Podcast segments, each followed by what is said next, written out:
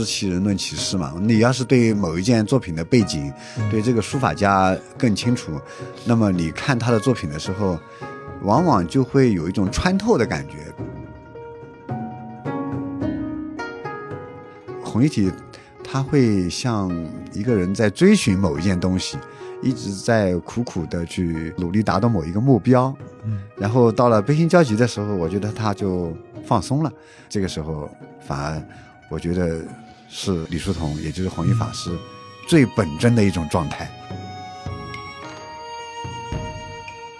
那么现在对于写字儿的人来说，这个写字儿的机会是在日常生活中少了吗？就必须得说我在练书法才去写字吗？还是是怎么确实个状态变？少了。嗯我觉得跟以前的书法的时代，嗯，这其实不算一个书法的时代了，哦因为现在不算一个书法不不算一个书法的时代，因为它其实是把书法当艺术来看。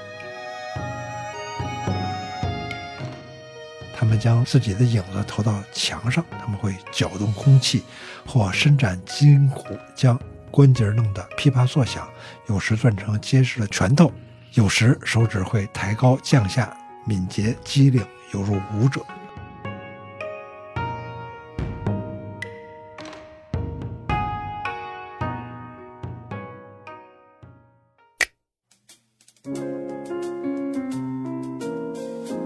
欢迎收听三联中读原创出品的播客《天真与经验》，我是苗伟。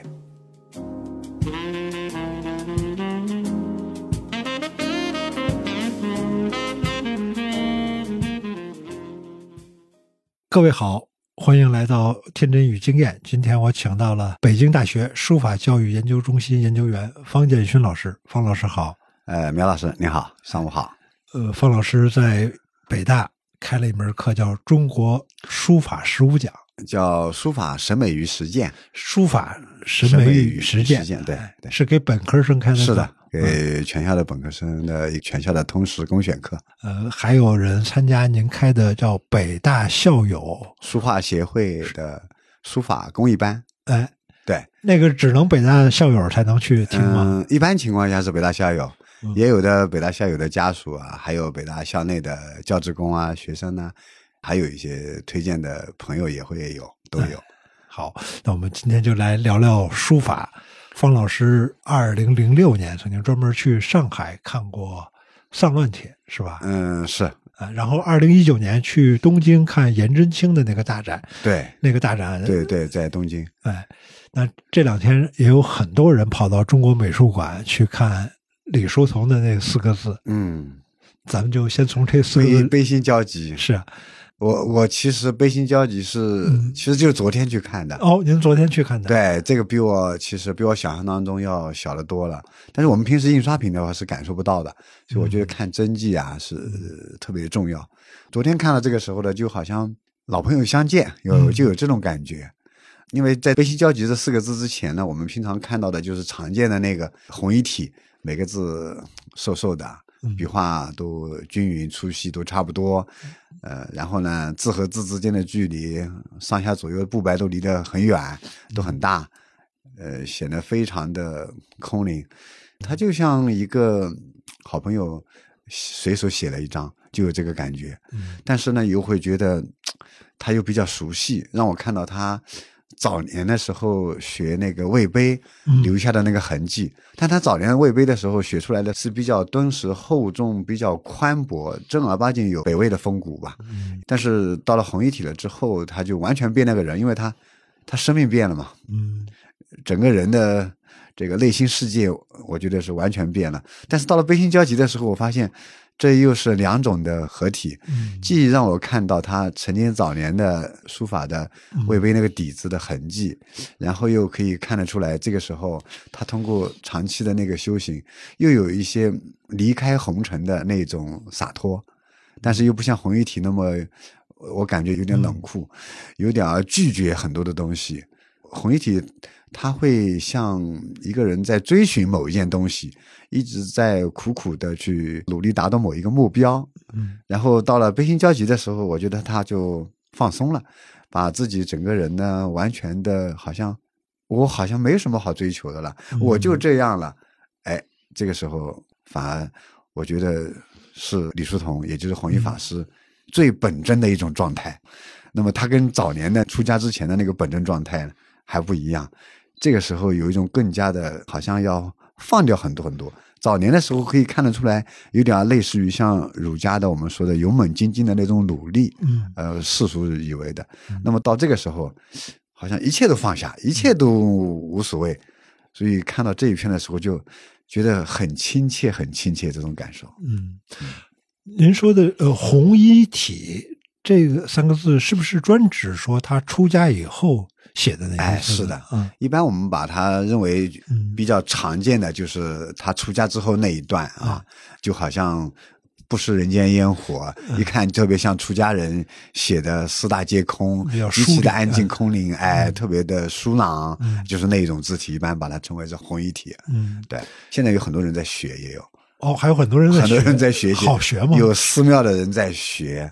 我的朋友当中没有出家的啊，当然没有出家的，也有朋友爱好书法爱好的，也在学它，也也喜欢，因为喜欢它的那种安静嘛，极其的安静，也确实是你要是达不到心境极其的宁静的话，也是很难学的。但是学它的人，我觉得还是学了一些皮相的东西，嗯真正内在的东西也是很难学到的。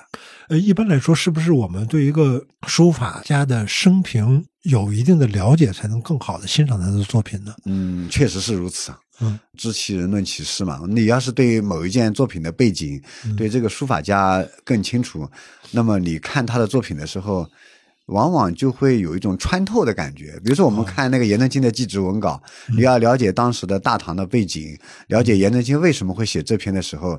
其实就往往就是对这件作品的那个广度和深度啊，它其实就不一样了。你就更能理能理解为什么整张作品写的后来完全乱的不成样子，但乱的不成样子，为什么会出现这种情况？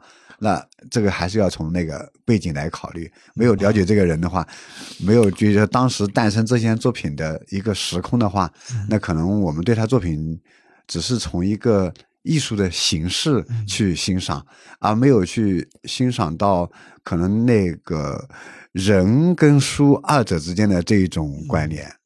嗯，祭文稿就是颜真卿给他侄子写的一篇祭文祭文。哎，啊这篇草稿呢啊，，对对对，很多涂抹。这篇草稿本来因为是草稿嘛，所以就留下来了。按道理祭文一般都烧掉了，祭祭啊对不对？祭侄的时候因为烧了，但是他没有，他没有烧草稿，反而留下来了。留下来了之后，反而让我们看到了一件中国书法当中人在最悲痛的那种悲愤状态下的一件作品。因为我们平时写书法嘛，大不了窗明几净，岁月静好，哎，这种这种状态啊。但颜真卿这种状态。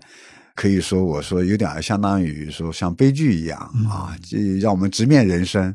在那种情况下，跟《兰亭序》完全是两种生命状态嘛。嗯所以没有记制文稿的话，让我们看到书法的时候，我就觉得还是书法的立体的、多面的它呈现，我觉得就缺少了其中一个重要的一个面。嗯因为我们写书法其实跟人生结合在一起，人在写书法的状态不一定是非得是高兴状态，嗯其实任何状态都可以化为书法，都可以化为书法的时候，那么人的生命情绪融进去的时候，它跟其他状态的时候是不一样的。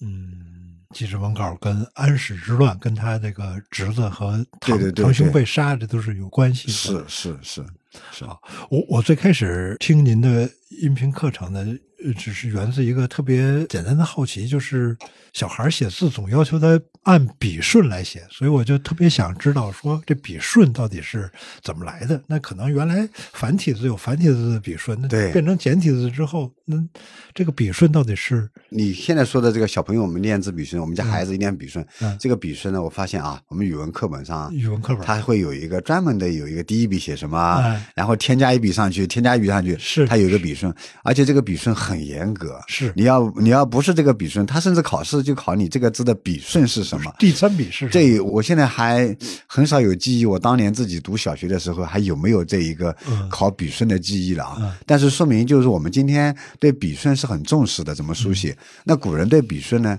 也很重视，但是古人相对来说写书法的话啊，这个笔顺它是有一个演变过程的。嗯相对来说，篆书那个时代吧，它这个笔顺呢没有这么严格。哦，那么最严格的就是我们今天的楷书，楷书的笔顺，我觉得是最严格的。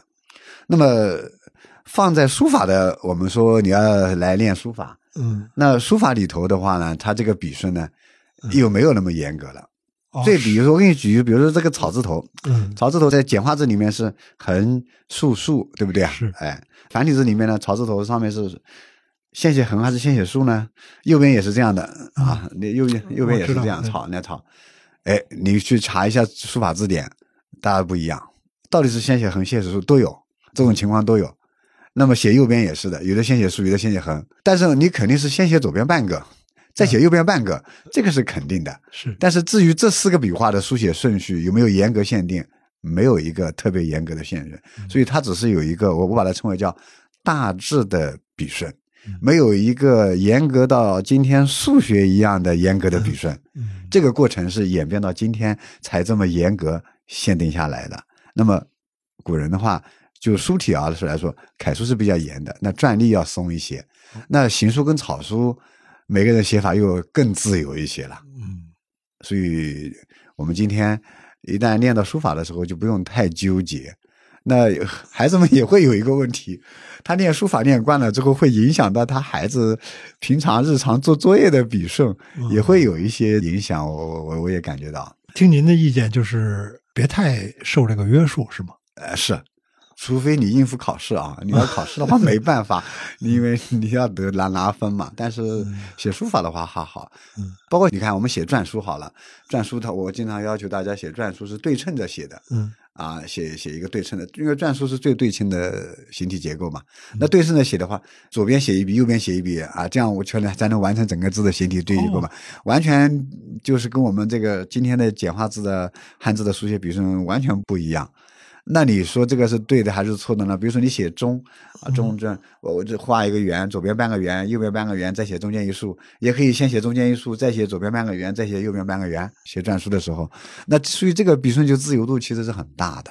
篆书啊，很多对字是轴对称啊，哎，轴对称嘛，嗯轴对称我们写的时候也是要按照轴对称来写嘛，嗯所以就不按照我们平常的这个从上到下、从左到右这么严格了。那个特别自由，我觉得这样，尤其是大篆是非常自由的，嗯。但是它基本上有一个顺序是从上到下，啊从左到右，基本上就有一个大体上的一个笔顺，我是说没有那么严格。嗯。还有一个问题也比较俗气啊，但是还是得问，就是很多人写字就会总觉得啊墨汁太臭了，嗯。就是他在屋子里好像太臭了。我我看您那个《中国书法十五讲》这本书里面也提到说，哎，现在买的墨汁里面的是那种胶状东西比较多啊，最好还是自己磨，磨磨，自己磨用水。嗯。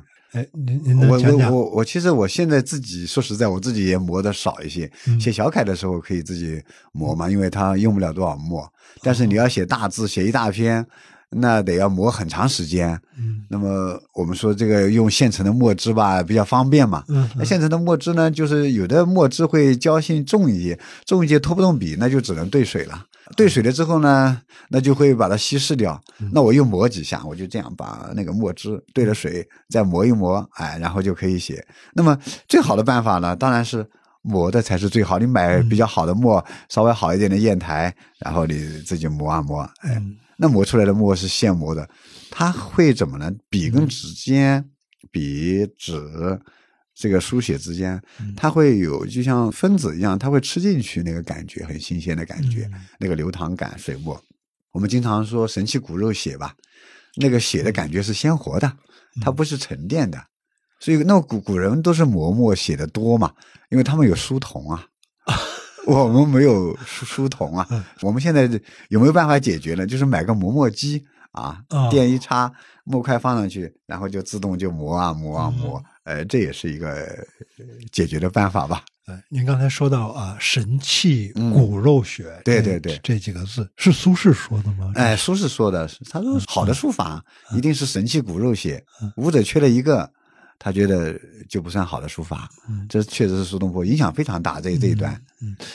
神，我们用今天的话说叫精神嗯啊，这个气叫气质，这俩词儿一样吗？像吗？嗯，很像。嗯，就说，比如说，我们说你这个人，嗯，精神气质怎么样？这个时候，精神跟气质其实是很相似的。嗯那么你要说有区别呢，也是有一些区别的。嗯比如说，你看某个人的气质怎么样，你看他的这个精神状态怎么样，这是相似的嘛。那么嗯我们说气质，气中国人是讲流动的，他一定是像流动的，好像他身上有一个气场一样，他流露出来的这种气质，他怎么样？那么我们说的神，神有些时候更玄一些，嗯更玄一些。比如说，我们说，哎呀，他的书法好有神啊，他的书法好有神啊，嗯这种精神其实是代表着，比如说有我们说颜真卿嗯啊，我们说颜颜真卿的字，颜真卿的气质非常的大气，呃，非常的这个我们说那个厚重。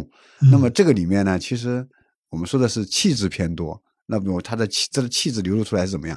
但是我们说《祭侄文稿》是神品，嗯那我们说到这个神的时候，其实还不局限于这个精神气质啦，还有一点飘忽不定的，哎，那种很难以言说，但是我们能感受到又超越于气质上面的那种，像我们说的阴阳不测啊，这种嗯非常的独特的，我们可以体会又不可言述的那种变化目测，那种就是到了一种神的这种境界啦。嗯所以这个神就是超越于字画本身流露出来的这种气质的这个层面了，已经是到了。嗯，有时候这个字词之间还真是得好好琢磨。比如在您的书里面也提到说，我们临帖是临，不是摹对，啊。这临和后来临摹两个字就经常通用了。比如说你最近在临摹什么呀？嗯其实这个已经说你，哎，你最近今天早上吃什么饭？其实这个饭的概念已经成了餐了，是吧？嗯 对啊，你今天早上吃了什么饭？其实不是饭，是吧？不是米饭的意思。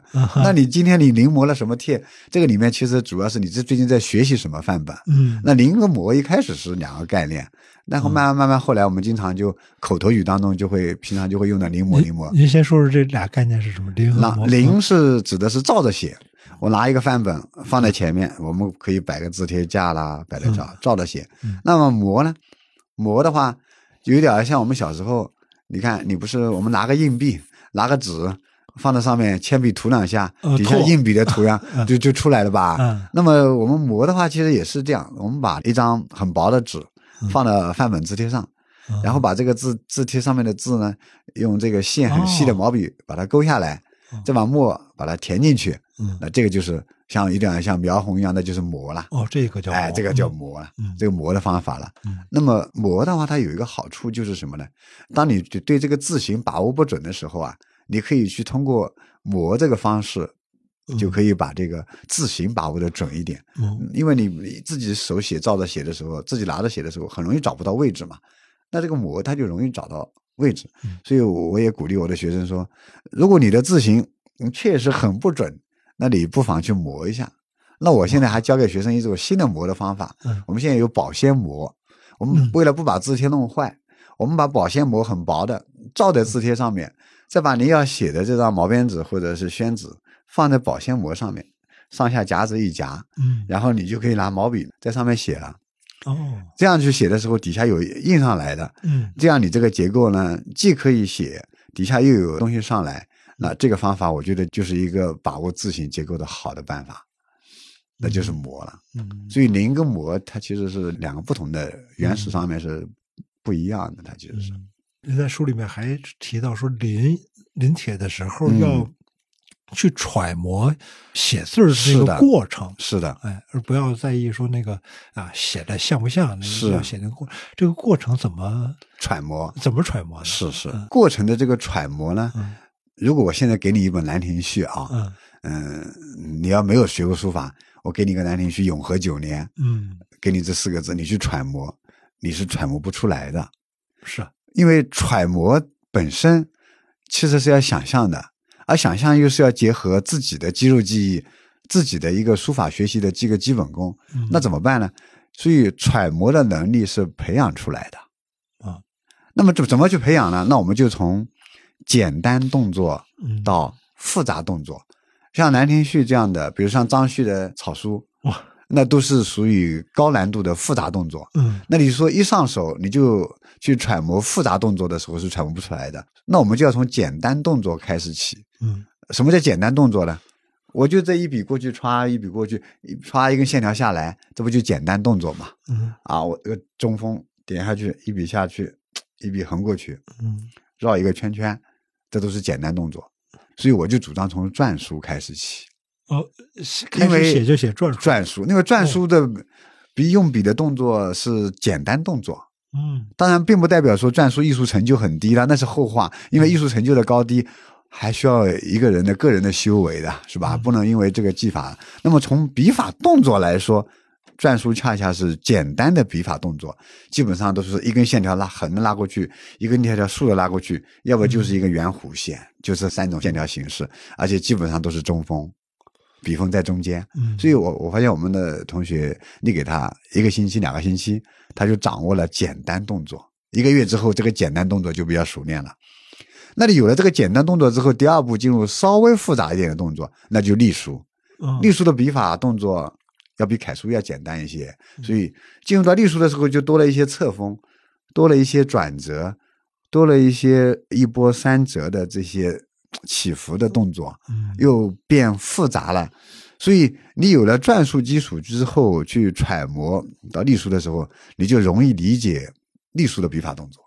嗯好，嗯隶书的笔法动作经过一个阶段训练之后，你又揣摩出来了。那进入到楷书，由于你有了前面二者的基础，就很容易到进入到楷书的这个层面了。那么楷书的话，我们经常说的永字八法，永字八法其实就是勒横，对吧？竖弩，这就是告诉你笔法动作的要点在哪里。你把基本的笔法动作掌握了之后，那楷书的笔法剩下的就是偏旁部首的这个组合，那就容易的多了。嗯那么，如果说你一旦有了楷书的笔法动作基础之后，那你进入到行书的之后就容易了，行书跟草书就容易了。所以这是一个循序渐进的，从简单到复杂的笔法揣摩的动静。这个时候，比如说你经过了六个月还是八个月的练习，你就基本上对“永和九年行书”这四个字笔法动作几乎就差不多可以能够读得出来了。哦。这是要有一个铺垫的过程的。哦，所以有人说学书法不要一上来就学楷书，嗯，是这有道理啊。也有道理啊，嗯因为楷书的笔法动作的难度系数其实是比篆隶要高一些嘛，哦，所以你一上来就学这个，除非你老师现场写给你看嘛，你看啊，哎，就这样子的啊，你反复就照着这个练，嗯是吧？那就可以。那行书的话太复杂了，一会儿连一会儿断的，像音乐演奏一样，嗯所以那个即便是老师教也挺难的嗯。但是楷书相对来说，有个好的老师教你，也可以照着去学，也还容易。嗯那你这个笔法的动作一旦相近对了之后啊，你就跟那个形迹就比较接近了。嗯更重要的是什么呢？神采更接近了。如果你要是一直描摹的时候呢，即便是我刚才呢磨磨出来磨得很像了吧，嗯你会发现它没有神。神出来的话，它一定要伴随什么呢？伴随一定的速度，哦一定的节奏。而速度和节奏一上来了之后，你就会发现形就不准。那形不准，你动作一对之后呢，形尽管有点不准，但是它的神韵就容易出来。这就是我说为什么学习书法一定要学习动作，动作为上。这我一直主张动作为上。所以古人说学习书法是口传手授，传什么？传的其实就是笔法动作。如果只是传行迹的话，我不需要口传手授，我对着你这个我拿来描描出来不就行了吗？嗯还需要口传手授做什么呢？那传的它就是传的核心的，就像舞剑、刀法、嗯舞刀、舞剑，中国我们武侠小说里面也经常有的。嗯那传的都是动作，其实也是。嗯那古琴，古琴我们今天学古琴打谱，打谱也是告诉你第一个手指头哪个手指，嗯左手手指第几个手指做什么，右手手指做做什么，也是记录的，其实也是动作。这好像是说什么事儿都得有一个老师来教，才会让这个是，哎。是的，是的，上书法也不是说哎描红模子拿一个字帖就自己闷头写，嗯，这个闷头写也很开心很快乐，呃他自己，但是能不能得到真正的书法的真髓呢？那就不一定了。哦哎，我们好多的朋友都是自己，嗯，对着字帖拿个字帖他去写，那其实也许是南辕北辙，当然哦也许会暗合几许啊，会会有一点，也不一定啊，这个很难说。但是有一个老师嗯带着你的话，那真的是要容易的多了，真的是容易的多了，呃容易啊，您说这个容易的多了。这个容易吗？这个事儿，因为我呃很小的时候啊就被家长逼着说啊描红模子啊写毛笔字儿，那个记忆很很痛苦。当然，如果我们借助一个名词啊，这叫文化资本，啊，写一笔好字儿，这个是文化资本的事儿。可是，比如说，我看您这本书里面总会讲说，某个大书法家，他五十多岁的时候写的字儿就比三十多岁时候好了。我特别举了吴昌硕，确实是特别举了吴昌硕。哎，吴昌硕，嗯，那这玩意儿就是。哇，你写字儿又要有童子功，而且必须得写到五六十才会啊越来越好。这文化成本的修炼起来好像太费劲了。有有没有可能现在大家都地图简便啊，能够速成？有没有可能说，哎，学个一两年就就能像样了？我是觉得书法呢，我我不认为是速成啊，嗯，但是我我我我提倡的是叫高效学习，然后。就是书法学习，它是有一个高效学习法的。比如说，我们北京大学校友书画协会啊，我们有书法的这个公益班，我们是学两年。这两年里头呢，我们要学完篆隶楷行草五种书体，全部都要学完，既要有临帖。同时也要有创作，嗯，那么这两年学完了之后呢，就要达到一个展览的水平，嗯，这个水平我觉得是，因为我们最近这几年做过了很多的大展，大家还是比较认可的，这叫拿得出手，哎，拿得出手。我们至少花了就两年时间吧，嗯，两年时间就是循序渐进的这个方法吧，用了一个比较高效的这个学习方法吧，就是说的学学学笔法、学动作，啊，这么一步一步就这么走过来，那么。是不是说一定是通过几十年呢？要看你什么追求了。如果你你要追求达到米芾、王羲之、吴昌硕这样的，那肯定得花几十年吧。但是你说我要达到一个拿得出手、比较像样的，人家专业的人也认为你写的比较专业的，那我觉得也用不了多长时间。这就是要通过高效学习的方法。我觉得有个两年、三年、五年，就就已经很像模像样了。嗯，我知道方老师有一个学生啊，在上这个方老师这个课啊，为期两年的这个校友课啊，他是每天必须写一个小时的，是啊，至少一个小时，要一个小时，要要一个小时，然后是以一万字为一个阶段啊，就是写了一万字才会觉得呃有点进步，嗯。啊，所以这两年每天一个小时。七百多个小时，嗯，或者宽大一点，至少需要一千个小时，嗯，才有可能算。必须得这样勤奋，才算拿得出手。呃，一个小时其实不算勤奋的，不算勤奋。哎，一个小时不算勤奋的，就算是正常吧，正常中等吧。我们说每天一小时的练习，就算是正常正常。呃，至少要一小时。哎，对对，如果再少一点，就就就不像话啊！哇，这必须得是一个日课的这种行动。我知道您也是每天早上起来就就写字，就是这个日课日课，每每天都写，每天早上起来写，我是习惯。为什么？这肌肉记忆吗？还是怎么说呢？这个最最初的时候，它其实是我有一这个，就像相当于是有有个自觉的内驱力吧。我就想把字写好，我就想把书法这个练好，我就习惯早上起来练。那么练到了一定程度了之后呢，其实就变成生活习惯了。嗯，我就好像我今天要是不做某件事情，我我就很难受。就像米米芾也说啊，米芾他说一日不书。便觉思色，思维不通畅了，预设在那里了。就是说，他不练，今天就浑身难受，就到了这个程度。那我觉得，到了一定程度了，养成了习惯之后，你再去改吧，他就有瘾头了。我们说的啊，那就你有瘾了。写字是有瘾的，嗯，你下次问问你这个朋友，他肯定上瘾了，上瘾了就好办了。那么我们就养成了一个生活习惯。到了，我觉得我最近大概这十几年以来吧，嗯。这个早上起来写字就成为一种享受了，嗯，已经不是一个苦差事，或者是逼着自己的。那我觉得这是非常享受的。这每天早上起来这两到三个小时，第一享受是我在安静的那个过程当中与古人对话，那种美妙啊！你能体会到古人书法的美，你能体会到自己在笔墨当中书写的那种快慰，那个世界只属于你。完了之后，你每天早上还会诞生几件。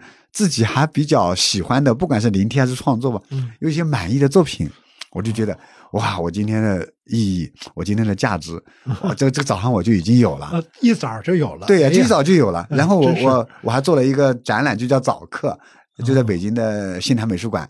这个展，我就把我的所有的早课当中挑出了一百多件自己觉得比较满意的，给大家展示一下。那这个好处就是什么呢？你每天的状态是不一样的。嗯，他不是说我为了某一个创作的目的而去创作，它只是我每天生活的与古人对话，我自己的一个痕迹。保留下来，然后我觉得满意的展示，所以它很丰富。嗯因为它不是纯粹是我最终要搞个展览，我一定要创作多少幅。那这个时候它有一种急迫感，它会向着某一个目标，嗯，它那个轻松感、那个松弛感啊，它就没有。你看，你把当做日课的时候，每天这样的时候，你就觉得非常非常放松。那这样的一种作品，它呈现的状态也是跟你的状态是相似的。嗯所以，当我们把它变成一个生活愉悦的习惯之后，那就不再是一个说我是要怎么样怎么样逼着自己的了，完全是自己的快乐感。嗯，我知道，呃，有些朋友是每天会抄经，嗯哎，抄经跟呃书法练习有点像，但又不太一样，是吧？是，因为你抄经的话，假如说我们把抄经也当做是修炼的话啊，嗯那么其实你临帖也是一种修炼，嗯只不过是你抄的是一种文字内容的不同嘛，嗯对吧？那古人的书法当中，除了佛经之外，那还有嗯，比如说《道德经》呢，还有道经呢啊。当当当然，道经也算是经嘛，抄经嘛嗯啊。当然还有一些，比如说我们说的什么像前后赤壁赋啊这么美的文字呢，啊是吧？就也有嘛。那你如果说是你去写这样的楷书或者行书，那其实也是一种内心的一种修炼。嗯那么反过来说，嗯，其实我看到有的抄经的书法，它其实更加让我们是带到一种什么呢？它其实是抄了一部书，嗯。呈现的是这个文字内容的本身，而书法的上面是不是能够带入我们说书法的那个世界那个独特的那个带有佛家的那个意境的话，我觉得还不好说。因为我在这本书您的书里面，我看到过嗯。几幅这个书法家的抄经的作品，那是说，呃，对于抄经的文字，你必须得有一股佛学的一个气象来，嗯是这样吗？嗯，还是也不一定，嗯我觉得不一定，因为你看，嗯你现在想象到的那个抄经吧，往往都是比较工整的小楷，是是不是这样子啊？是的，哎，但是很有意思的是，你要是看到元代、明代的那些，呃，嗯在佛教史上面嗯很有享誉盛誉的这些大德嗯啊高僧，嗯他们写的书法恰恰跟他们不太一样，哦哦，非非常的洒脱嗯奔放。嗯，我我对不起，我我、嗯。我没见过，因为嗯，就是最近在中国美术馆也在展览，嗯。嗯，可以看一看，比如说中锋明本啦，那是赵孟頫的老师，哦哎，那那他写的哎这些记啊，佛家的语啊，他就是很非非常的洒脱，哦。跟普通的这些今生的抄经，嗯，跟我们印象完全不一样。嗯哎，就类似这样的，其实这次展览有有好几位，哦呃很有意思。我觉得这是一个很有意思的话题了，也是一个嗯为什么今生是这样的，这些大德们又是另外一样的呢？是吧？嗯，哦，是啊，因为一说到抄经，反正我就想的是是小楷，对然后恭恭恭敬敬啊，是是是这样抄是。总总的来说，我们觉嗯得看到的这个抄经，还是说一个方面是说是书法，另外一个方面，我觉得还是文本的意义会更大一些。比如《法华经》，要是没有这些东西的话，你看嗯你那那也留不下来好多的经典，是吧？有了大量的这些小楷的抄经了之后，让我们看到了这么多的佛家的这些经典流传于后世，嗯而且它也容易让更多的人去传阅嘛。如果去刻完之后。所以这个里面，我觉得还是相对来说是做工非常好的书书籍吧，我觉得应该。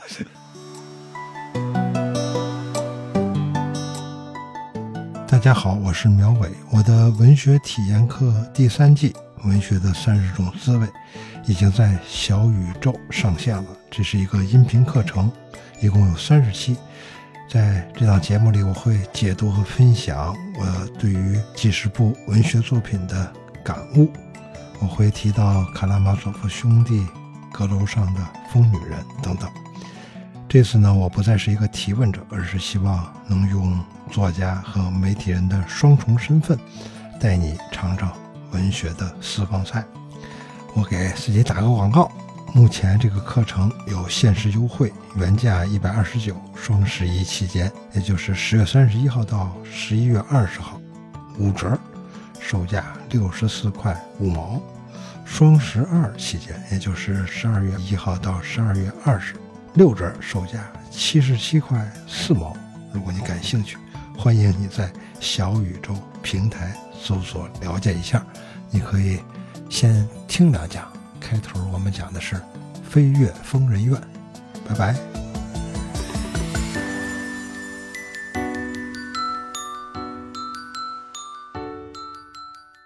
我刚才也跟方老师讨教过了，我的朋友圈里面经常有人贴出自己的书法作品，还有一位朋友啊，某某有这个书法展或者叫书道展啊，然后每次我看到他写的字儿都心生厌恶，就觉得哇，太媚太俗气了，就是。对这个书法的喜好，肯定有很大的那种主观成分，但是肯定是也有一些标准在的啊。一个人写的字儿好看不好看，俗气不俗气？您能说说这个好坏，或者是俗气不俗气？我想举一个例子啊，就是说，比如说我们今天去故宫博物院去看一个展览啊，走到书法展，故宫博物院藏的法书展，你一进去之后，你有什么感受呢？你觉得很清凉。很清凉，非常清凉感，非常的有书卷气、文人气。你你你你就感觉到自己好像进入到了一个非常的纯粹的、非常的无染的这样的一个气场里面去，这样的一个空间里面去。这其实就是说，古人虽然书法米菜都不一样啊，包括像后来的这个张孟頫、祝枝山、董其昌都有差别，但是他们有一些共性特征的。共性的审美的特征的，那这个共性的审美特征呢？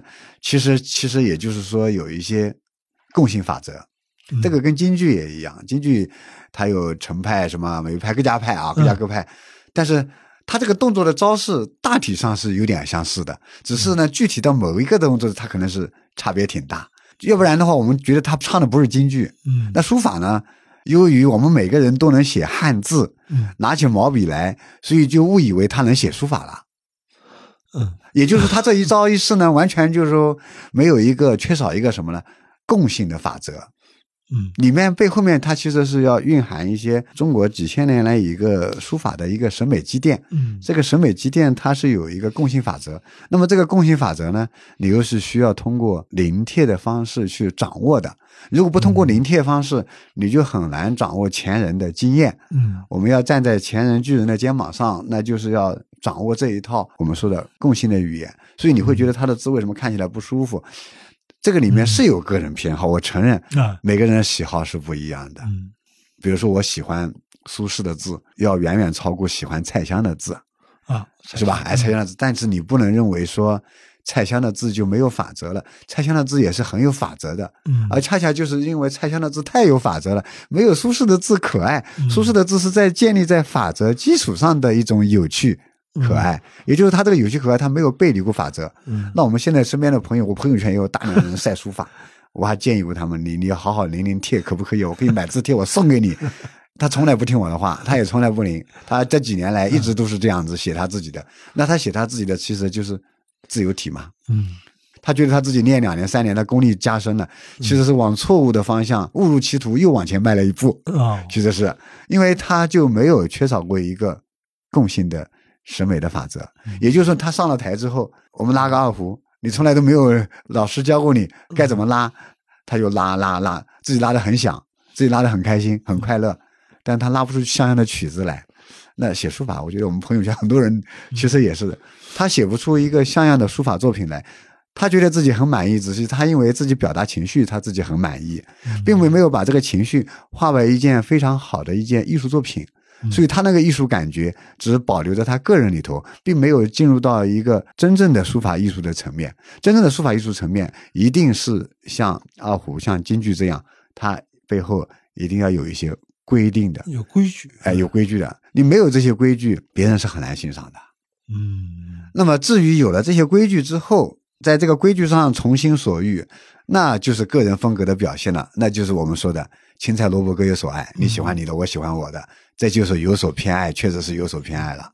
呃，打个不恰当的比喻，就是大家先把那个平仄，呃，既然都写古体诗，那你就是哎，先把对的平仄弄这个规则弄好了，然后再说你这诗写的怎么样。你不能这个哎不讲这个啊，对韵脚，然后是是这个当然这个跟古体诗也是一个道理，其实也是的，确实是。你刚才说呃，更喜欢苏轼，不喜欢。蔡襄，这里面有这个人品上的考量吗？比如，我听说啊，就是郭沫若的字好像在收藏市场上是很值钱的。嗯，还有康生也，大家也会呃很想要他的。有一定的，他们确实是有市场的 是吧？价值。嗯有有有。啊，那这个您能稍微讲讲我？觉得这个价值，市市场的价值它是两个方面的嗯啊。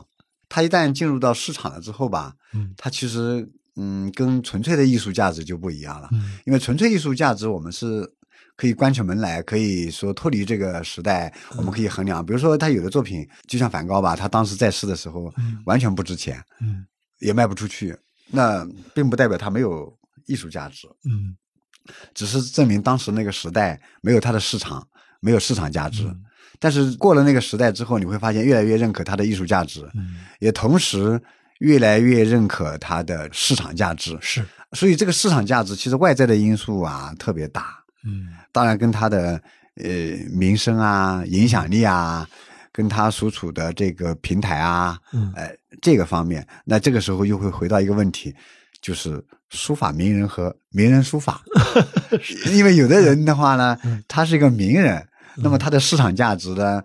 其中占的这个百分比啊，名人的成分比较大一些，所以它有市场。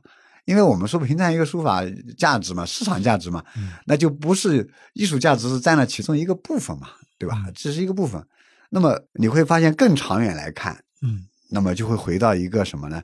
名人价值跟艺术价值呢，就是艺术价值会越来越占比会越来越高，嗯，那个名人价值呢，同一个人啊，就是名人价值可能会越来越低一些。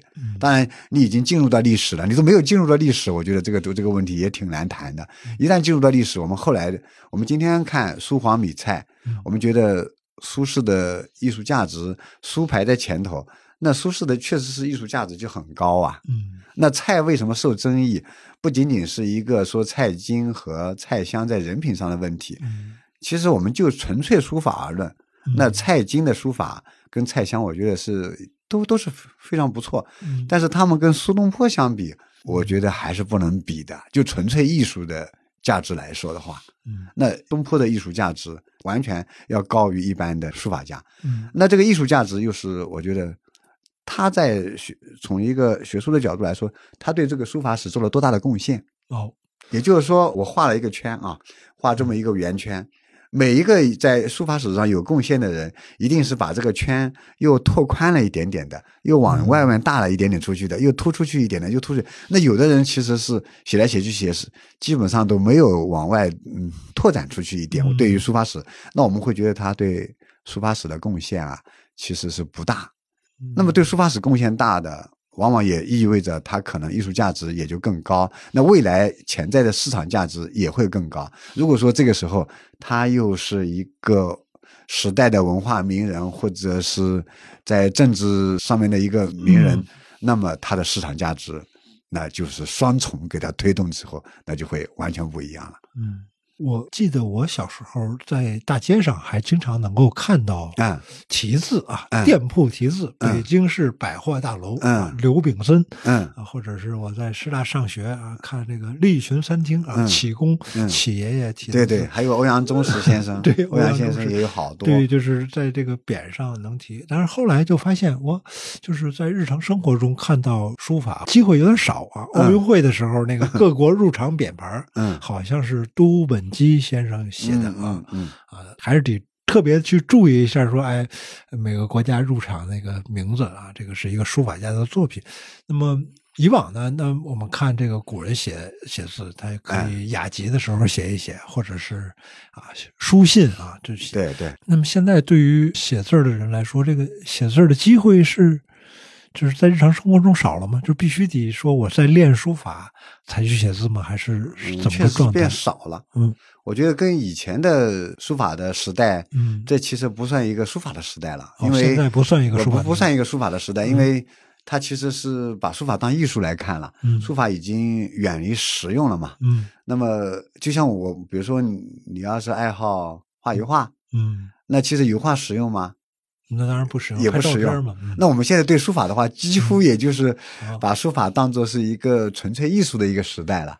但是呢，嗯还有点差别呢，就是我至少吧，比如说我们今天，我们我们俩今天来做这么一个交流，嗯。那我可以今天早上我起来，嗯。哎，我们可以把要讲的东西，我可能会哎列个稿子嗯。啊，我要去做一个讲座，我可以把它写一个手写稿啊。嗯。我今天回去了之后，我跟苗老师这个对话，嗯我觉得哪些还有点意思的，我回家就把它记下来。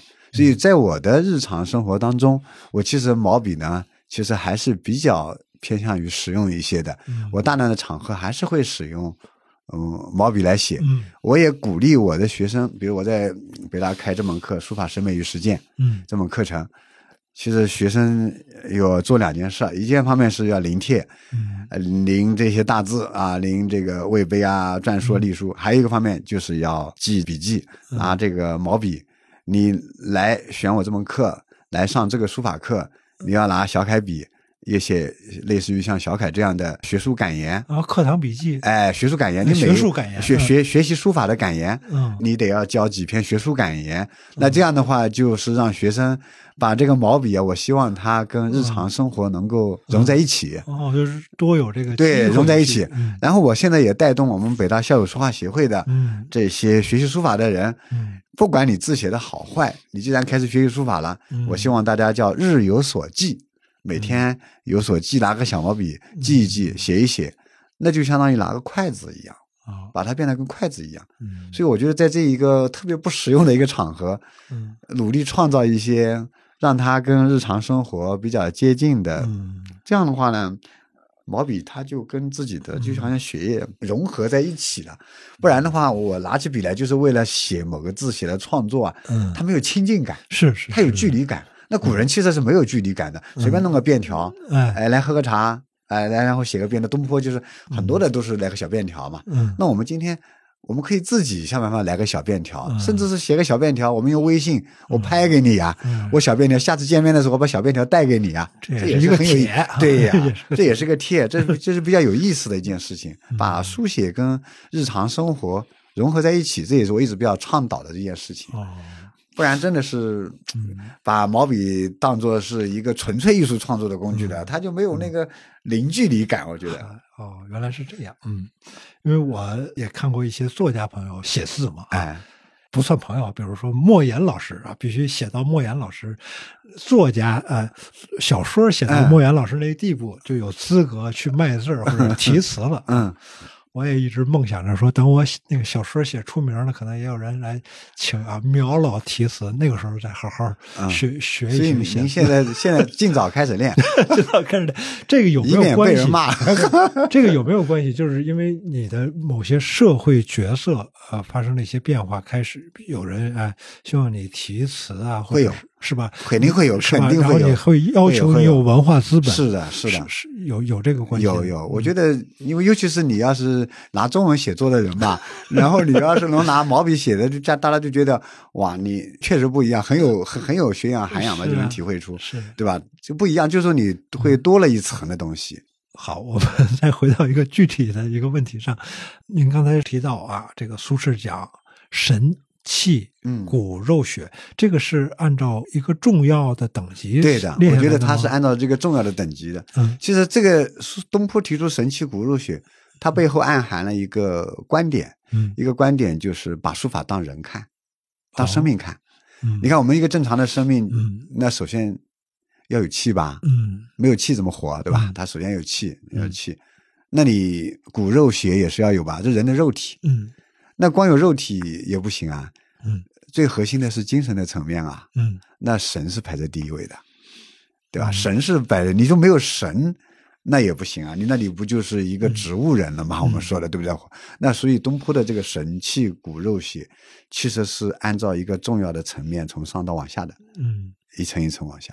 嗯，骨这这个词儿，我大概能理解为一个肩架结构。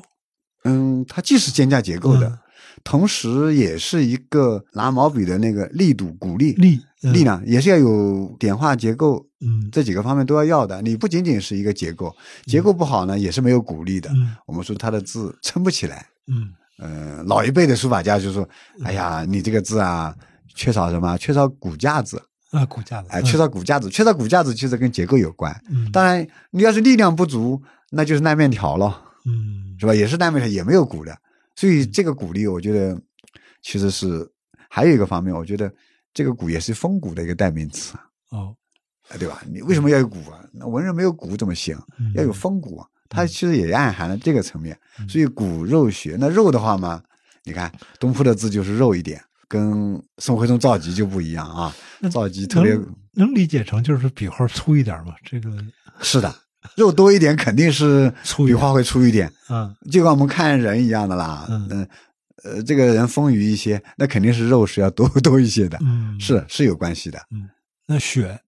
血呢，其实是我刚才说那个磨墨，我们为什么说磨的墨？磨的墨是鲜活的，它有流动感啊。嗯。那么你要写在纸上面，你要是看看真迹的时候啊，我们今天看印刷品呐、嗯其实差的好多了。你要是是到博物馆去看董其昌啊、嗯看米芾啊等等，看这些人的嗯墨迹的时候，你就能看到那个毛笔在纸上运动的那个过程。随着那个运动过程，它那个墨色有一点微妙的变化，嗯而且能够感受到墨的层次，好像才写完没有干的那个感觉。嗯就是，这就是我觉得古人用墨之妙也在这儿。这个时候，你就会感受到那个墨就跟血管里的血一样的那种流淌感。嗯越是看真迹啊，你就越能感受到这一点。看图片的话，会少很多很多。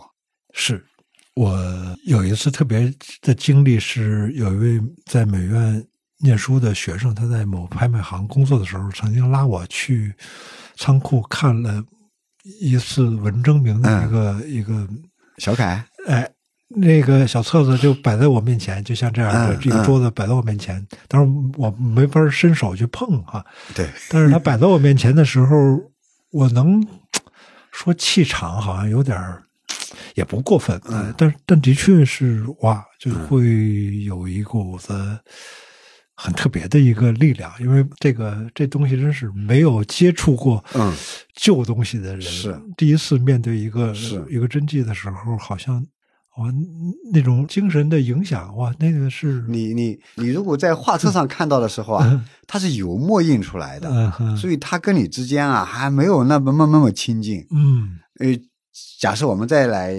想象一下啊嗯，假如说文征明是你的师傅，你就在他边上，你看了他现场写，嗯，你更能感受到那个神奇骨肉血啊嗯，在那个纸上鲜活的一点一点的出来了出来了，你会感动。嗯。我我我自己虽虽然我自己也达不到他们那样的成就，但是我我我有些学生呢也喜欢看我现场写，嗯。有几次他们看完了之后，他们都流泪了。他们就感觉天呐，这个笔墨纸在这个上面，这种流淌感，感受到那种这种美感啊，嗯。完全就是说看画册啊是很难感受得到的。嗯，你尤其是你要进入到文征明当时书写的那个空间的时候，是啊，这种美感，墨在上面嗯。指过去以后，顺着这个我刚才说的笔顺嘛，笔笔顺其实也是点画的这个走势嘛，走势走过来的时候，笔在上面柔软的啊，一点一点往前走的时候，嗯。嗯这个笔下来，哇，你就觉得哇就出来了，嗯。字的结构点画那么精美，真的就完全这种感受就被他的那个气场给带着走了。嗯，其实你现在看的是，其实是你在仿佛回到那个空间当中嘛，通是是想象，其是实是，是，哎，有有时候自己不写字儿就没法体会一些很微很微妙的。的这种精神上的这是。种，写了字之后，你会体会到的更多，嗯。你对那个书写者的那个空间的还原会要强烈的多。嗯。我来念一段这个手的礼赞，这是一个法国的艺术评论家嗯伏羲勇写的一篇文章啊，其中有一段儿就是赞美这个手，因为我们知道这个艺术家，不管你是搞雕塑、画画，还是啊写书法，这个手手就是你的手的礼工具。嗯 就是这段非常漂亮啊，就是暂且忘掉他们的功能，忘掉他们的奥秘，看着他们处于宁静的状态。这个“他”就是指手指啊，手指稍稍收回，好像沉浸于沉思冥想之中，看着他们单纯的无所事事的样子，活泼而优雅，好像正在勾画着幻想中无穷无尽的可能性。他们相互嬉戏，准备迎接快乐事情的到来。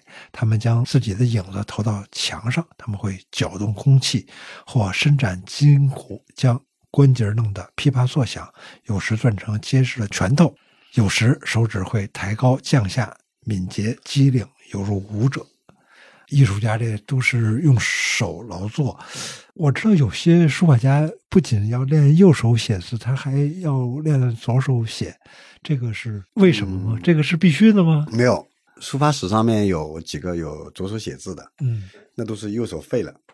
所以中国人的书法，我们讲笔法，讲究横竖撇捺，嗯它其实是给长期以来的右手。形成的习惯，嗯嗯。才会形成这一套法则的。嗯。所以练左手的人，比如像费心我，费心我是二十世纪的是苏州，我呢跟费心我呢没有直面接触，但他的儿子我倒我倒认识嗯。啊，费之雄啊，那么也是学他父亲的这个左书。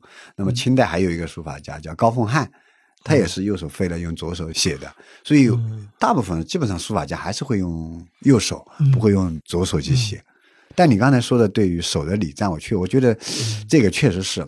其实中国人对于手的礼赞的话，在书法上的话，嗯在我看来，它其实是对运用毛笔的礼赞，也就是说哦，毛笔在纸上面跳舞，而不是手指头在纸上跳舞。那手指头在纸上跳舞的话，哪个比较形容比较合适呢？我觉得弹钢琴的，弹钢琴，嗯弹钢琴在上面就是这种感觉，那它是直接接触，对不对？但我们拿毛笔在纸上面的这种整个的，你要是作为一个拍摄，我曾经也有朋友拍摄过啊，呃，北大拍摄一个北大书法的一个片子，他就拍摄一个整个一个局部一个过程，高倍率的放大放大那个嗯。笔触在纸上面的运动的轨迹的过程，嗯。很美，我觉得比我的手美多了。啊就是其实就是笔就是手，手就是笔，这个时候其实是。是不是？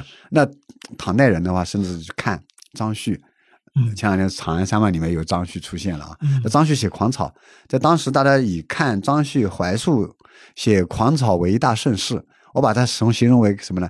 看大片，嗯很刺激，大家刷了很长很长的墙，嗯大家再聚在一起，然后看他们现场在上面写，笔者龙蛇。嗯整个的创作过程有很多的诗歌的，唐代有好多的诗歌记载了嗯当时的草书的这个书写的过程。嗯那么我们今天这个时代呢，有台湾的舞蹈家林怀民先生，他专门哦创作了嗯。行草，嗯。而所谓的行草这个舞蹈，我觉得也是很震撼的啦。他其实是用整个人的身体去模仿，不是模仿手，嗯。其实是模模仿毛笔在纸上的整个的运动的那嗯个轨迹过程，尤其是行草。为什么不是楷书呢？楷书是静态的，啊篆书也是偏于静态，隶书也是偏于静态，只有行书跟草书才会像跟音乐那么流淌的融合在一起，才会那么变化丰富。所以手的礼赞在书法上面的话，我觉得就是笔在上面的那个整个的跟音乐舞蹈在一起的千变万化的那个运动的过程，一会儿跳得很高，一会儿往下，一会儿轻重，一会儿往这个方向转，一会儿往那个方向转。古人把它叫八面用风，嗯八面用风其实就是笔锋的不同的面嗯都在纸上做运动的这个过程了。所以王羲之达到了这个过程。王羲之《兰亭序》，我《兰亭序》被誉为是八面用风的一个典范嘛，就是把毛笔的任何一个面它都能使用得起来。而我们一般的人其实是用了毛笔的其中的某几个面有一个习惯的一个定式。嗯那么楷书也是的，通常来说八面用风很难，在在《兰亭序》里头，这个八面用风就是把每一个面都用上去了。所以我们要是能够有机会看到王羲之写《兰亭序》这样的行草书的话，那真的就像你刚才朗诵的这个，对于这种感觉的微妙细腻，你觉得还是人吗？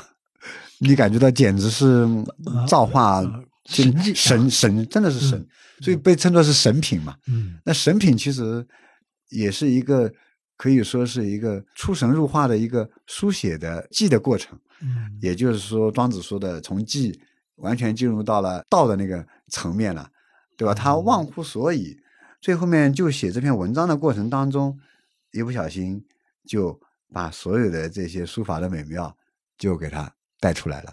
而我们今天其实写得出好文章的人也不是没有了，也有，也确实有，包括写散文学，但是他不一定用毛笔啊，还同时还能表达出书法的这种极高的境界了。嗯所以我觉得只有思维的礼赞，或者是文艺才华的礼赞，嗯而没有手的礼赞，没有笔的礼赞。《兰亭集序》也是呃一边在写一边思考，一边在思考，是是所以好像也有也有涂改，也有涂也有涂改啊，跟机制稿的涂改更多一些。嗯嗯，有意思。我再问一个庸俗问题啊，这个许多人会用书法作品做装饰，哎，以至于网上只要那个 呃，经常有人弹幕说，只要家里面看见一幅作品，就是天道酬勤，或者就是啊，宁静致远。宁静致远。对对对对对，就是他会就这个写字和这个字的内容啊，就是有一个不能说叫跟时代脱节，或者是就是怎么才能够让这个书法在日常家居生活的这个装饰上面能够更好呢？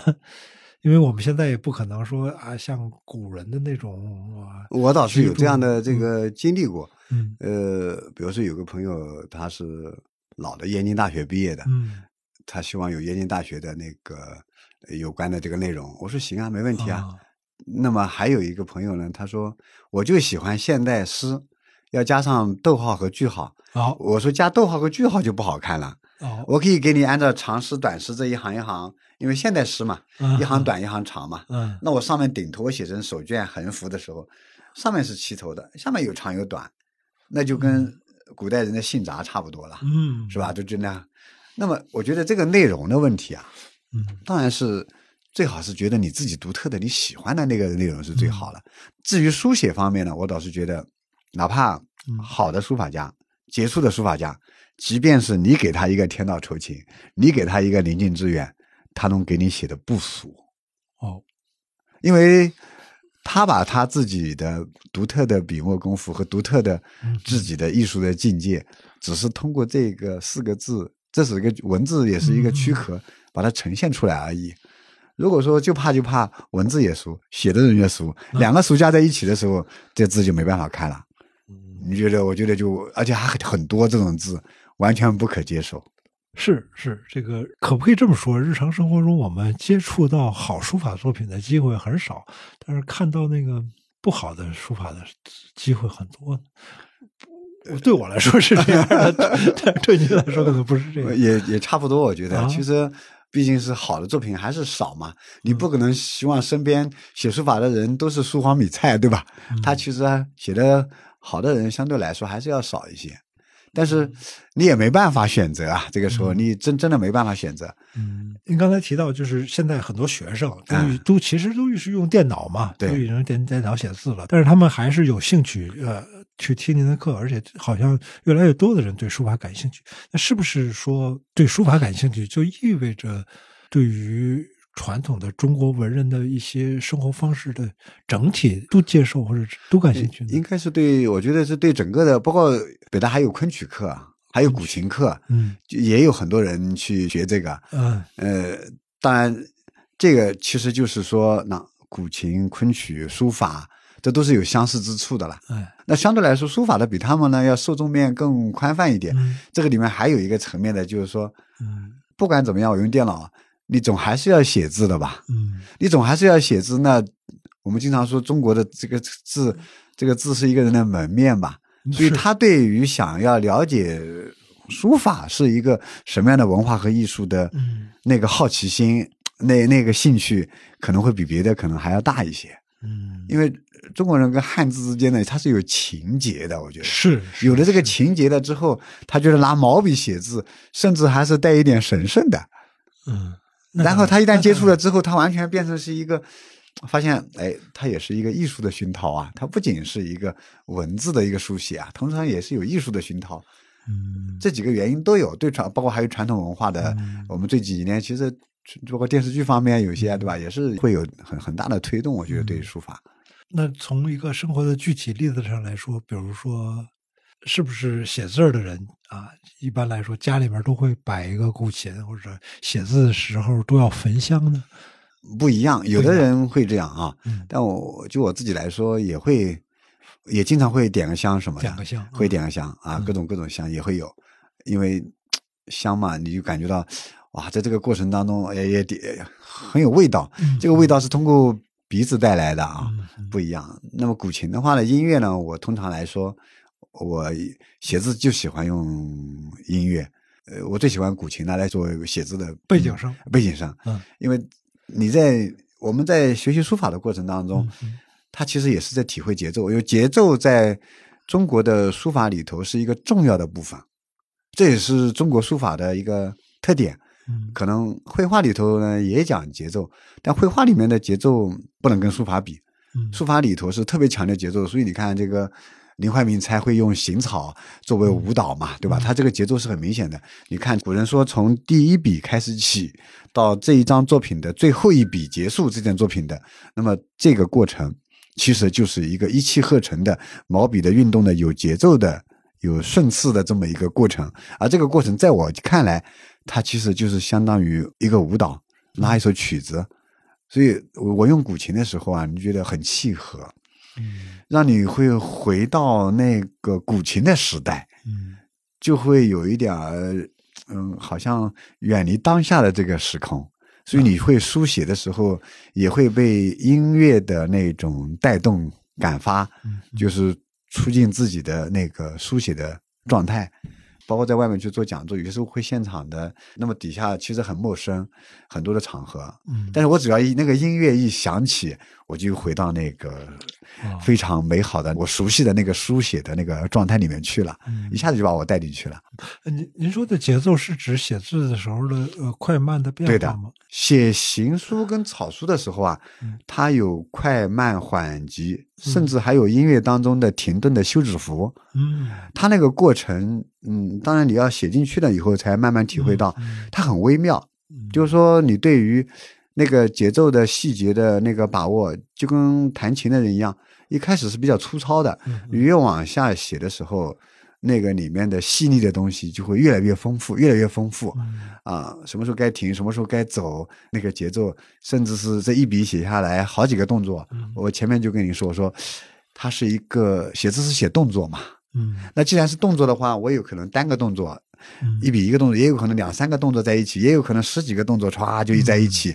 而这个动作跟动作之间，我们经常说书法要贯气，嗯那这个动作也是要相互连贯的。那动作一连贯之后，它就提按起伏、轻重缓慢，毛笔在上面的时候，它就跟音乐就很像了。嗯，我我读您这本书的时候，有一个感触就是，哇，这个好像是在引导着我们来欣赏这个啊，这个中国的书法作品。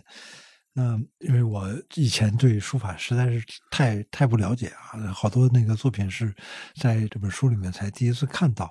我想知道是是不是只有练习开始写，才能够更好的去欣赏？就单独的，比如说读帖啊，买字帖回来就单独这么看，它是是，我觉得单独你看的话呢，嗯，当然我觉得看也是要引导的，嗯也得有人讲，也要有人讲。嗯当然，你讲多了，慢慢的话，你看的时候就比至少你不讲，嗯没有人引导会要深入一些。嗯确实是，确实是这样。比如说我在讲那个本来我们这门课程叫书法审美和实践嘛，嗯那我审美放在前面的嘛，嗯因为对于我们选课的学生来说，我让他每天做到一小时练习，他可能真做不到。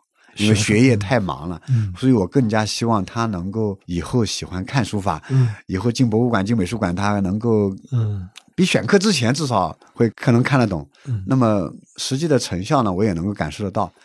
他们从第一节课之前同样的作品，等到上完我这个学期的课之后，再拿同样的作品看，审美鉴赏是不一样的了。嗯尽管他练习的量其实是很小，嗯不多，但是已经是审美不一样了。所以这个审美，我觉得也是需要有人带着引导一点点往前嗯。你自己去领会的话，会要慢一些。呃，这看不懂草书，这是很正常的现象。对的，啊，不用自卑啊。我觉得你就跟我们看很多的抽象画，嗯你也不懂它什么意思，嗯但是你会能够你喜欢就喜欢，你哪怕你愿意去看，你就还是可以愿意去欣赏它。嗯那草书，其实张旭的草书如果离开了释文呐、嗯我觉得我我也看不懂。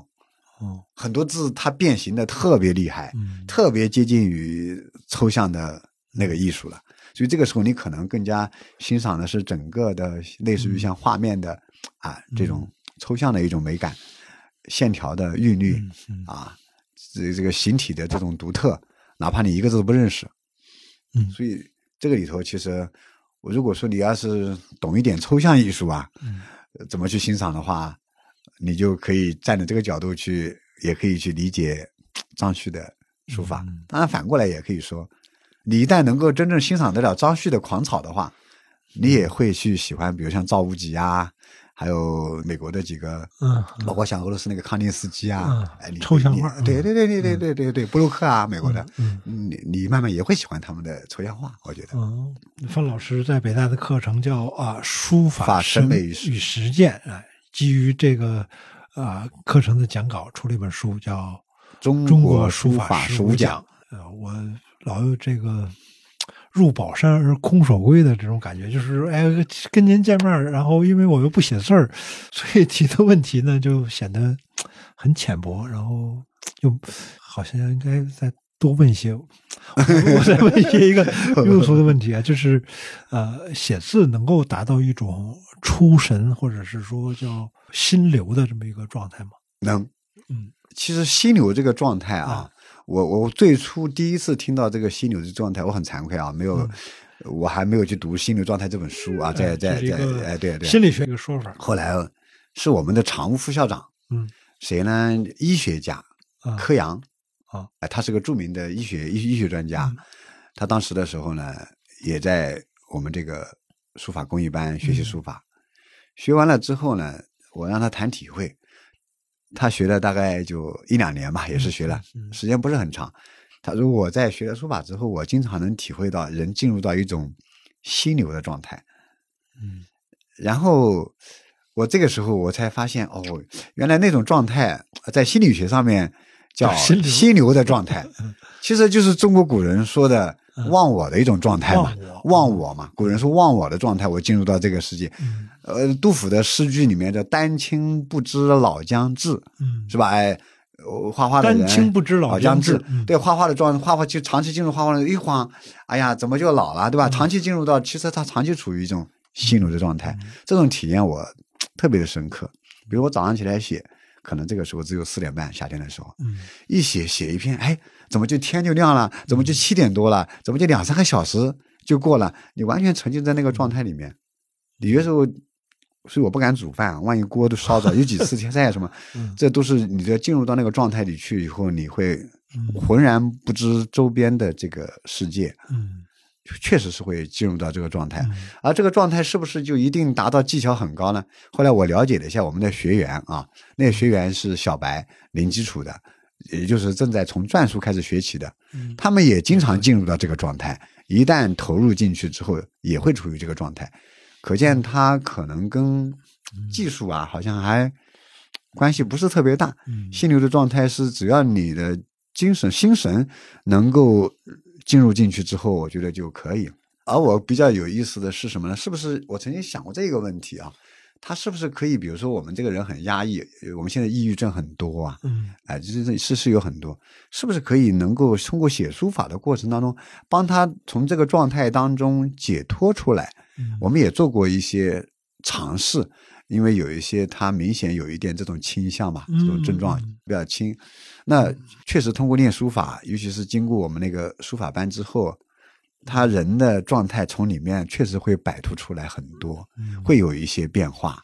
嗯但是这个如果要是真正要有一种科学上的话，那可能还需要有医学界的专业的这些科学家们呃人士来进入做一种实验啊，什么什么，是吧？但是确实是因为我们也想得明白嘛，你从我们所谓的精神压力很紧张，进入某一个状态绷得很紧，那我们通过写书法的过程，从那个里面脱离出来了嘛，嗯脱离出来了，他就容易放松了嘛。嗯，的确有这个，有些心理医生做过实验，就是让人写文章啊，嗯哎，这个然后记录下来啊，这这个反正他写文章好像也。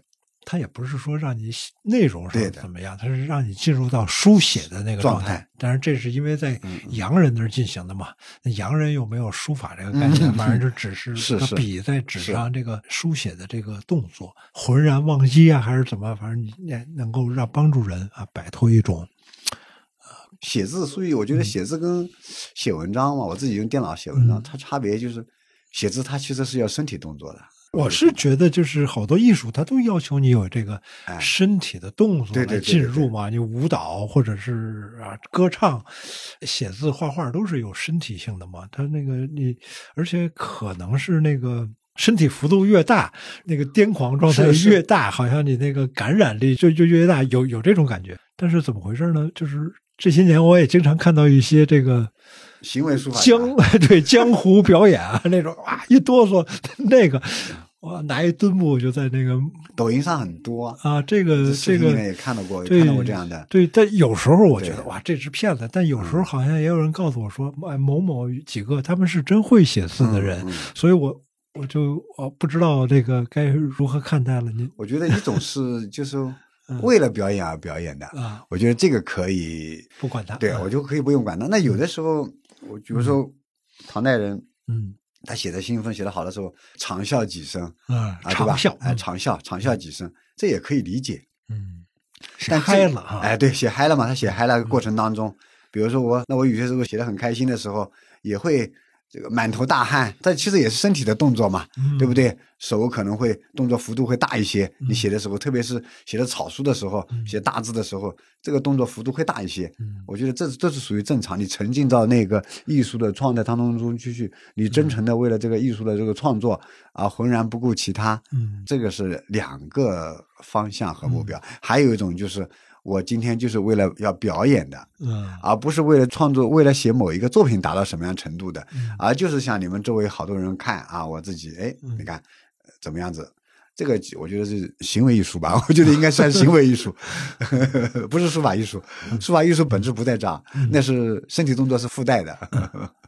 好 好，呃，谢谢方老师。那我最后还是要问一个比较俗气的问题啊。假如说我们两个人啊，这个我跟我们身边的一个编辑，明天就准备说啊啊，我们要开始写字儿了。嗯这种小白，嗯您有什么建议？给几条建议？嗯，我的建议是，如果你是成人嘛，首先我觉得是要有好的这个老师的指导。没有老师的指导嘛，就是自娱自乐也可以。那这一下就劝退了好多人。是，呃，我看您的在 B 站上看您的视频行不行？可以，可以啊。我觉得可以。当然也不一定看我的视频嗯呢，看其他的。就是先找到一个对对对，找到一个认可的老师因为我们说的学习书法嘛，你要想自娱自乐玩一玩的，嗯其实没必要找老师啊。嗯我就自己在报纸上面，嗯每天哗啦几下，嗯把它当做是一个像广场舞一样的娱乐一下，我觉得就没必要找老师啊。嗯。就是我想真正的了解中国书法，进入中国书法传统，嗯。呃，写出来的让别人也觉得他确实是跟中国书法艺术沾边的，嗯。走在中国书法艺术的正道上。嗯，那我觉得这个时候他需要有老师，需要去看这个视频，知道自己怎么写，这是其一。第二呢，我还是建议从简单动作开始学起，嗯。从篆书篆书啊这样的学起，或者隶书啊，简单一点，再到复杂一点，嗯这个过程要要。第三，我觉得很重要的就是笔墨纸的这个材料这个工具嗯要合拍。比如说，你要是想学什么范本字帖的，就要找到最能够实现临帖得形得神的那个材料和工具。这个材料工具不对啊，就相当于说你要拉一首小提琴曲子，你拿个大提琴是很难弄的。嗯那这个材料工具的差别其实也是有的，并不是说拿个毛笔拿个纸嗯就可以解决一切的了。古人说：“善书者不择纸笔。”你听过这句话啊？嗯善书者就不挑毛笔了。但是你首先不会的不会的你还得挑。哦不善书者嗯要挑纸笔。嗯差生文具对对对，就就比如说你看写王羲之的字，王羲之没有写大字，嗯王羲之全是小字，嗯，一点大，两三厘米这么小的字，嗯而且他的写的纸基本上都是不阴的。你现在如果是用宣纸去写王羲之，嗯而且每个字写的碗口大小，那你就没法写，哦你完全进入不了王羲之的形神的那个状态里面去，完全进入不进去。嗯所以这个过程当中，我觉得对于笔、纸的墨的了解，我当然我在我书里面也讲到了，嗯它是要合拍，合拍很重要。什么叫合拍呢？你一写出来就相似。嗯所以临帖的时候，一开始我就强调接近原大去临，不要放大，嗯因为你放大了之后动作也要放大了。嗯你连原来大小你都想象不出来，那你放大了之后你就更走样了。嗯嗯所以这个过程当中，我觉得纸笔合拍很重要。那我觉得第四个方面嗯，还是要去读一点啊，跟书法，比如说你最近在临习，比如说吴昌硕的篆书，嗯。那你对吴昌硕去读一读吧，了解一下吴昌硕的篆书、风格怎么样的，他是怎么来源的，吴昌硕的他的这个身世，嗯。呃大家对吴昌硕的评价，对吧？我觉得，当然最有机会是吴昌硕的东西很多嘛，到博物馆去看一点吴昌硕的真迹，嗯。那里离书法又更进一层了。所以我觉得这几点都是我哦们作为一个初学者，我觉得还有一个方面很重要啊，我突然想到，最好是有一个团队啊，别一个人孤军奋战。哎，一个人孤军奋战，练着练着啊，他就没劲了。嗯，他就很容易练不下去。几个人一起呢往下练的时候呢，相互之间他有一个激励，嗯。哎，就可以携手一起往前。所以我觉得那个团队的氛围啊，班级的氛围，它很重要，嗯它可以让你看到别人问题，看到别人的优点，马上就促进自己了。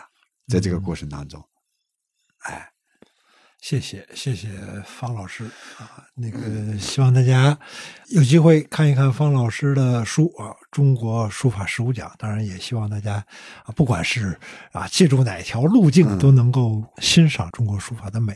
谢谢方老师。今天很高兴啊，那我再补充一个啊，您可是从小就练字儿的。那么我们也知道，好多人写字儿都说童子功，童子功。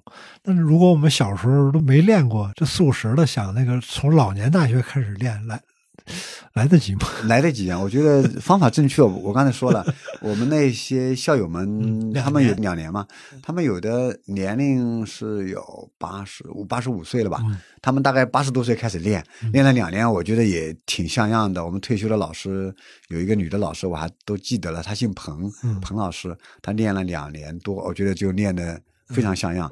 学董其昌，学的很有文人书卷气啊，那是我见到过。学董其昌年龄最大的一个学的那么好的，就是精精神气质上面，还反正我是见见过多年前有人统计过，好像是这个书法家寿命是最长的，嗯，不知道是是互相怎么有一定有道理，有道理，有道理不知道是。写字儿促进了书法，还是还是书法本来就属于老 年人？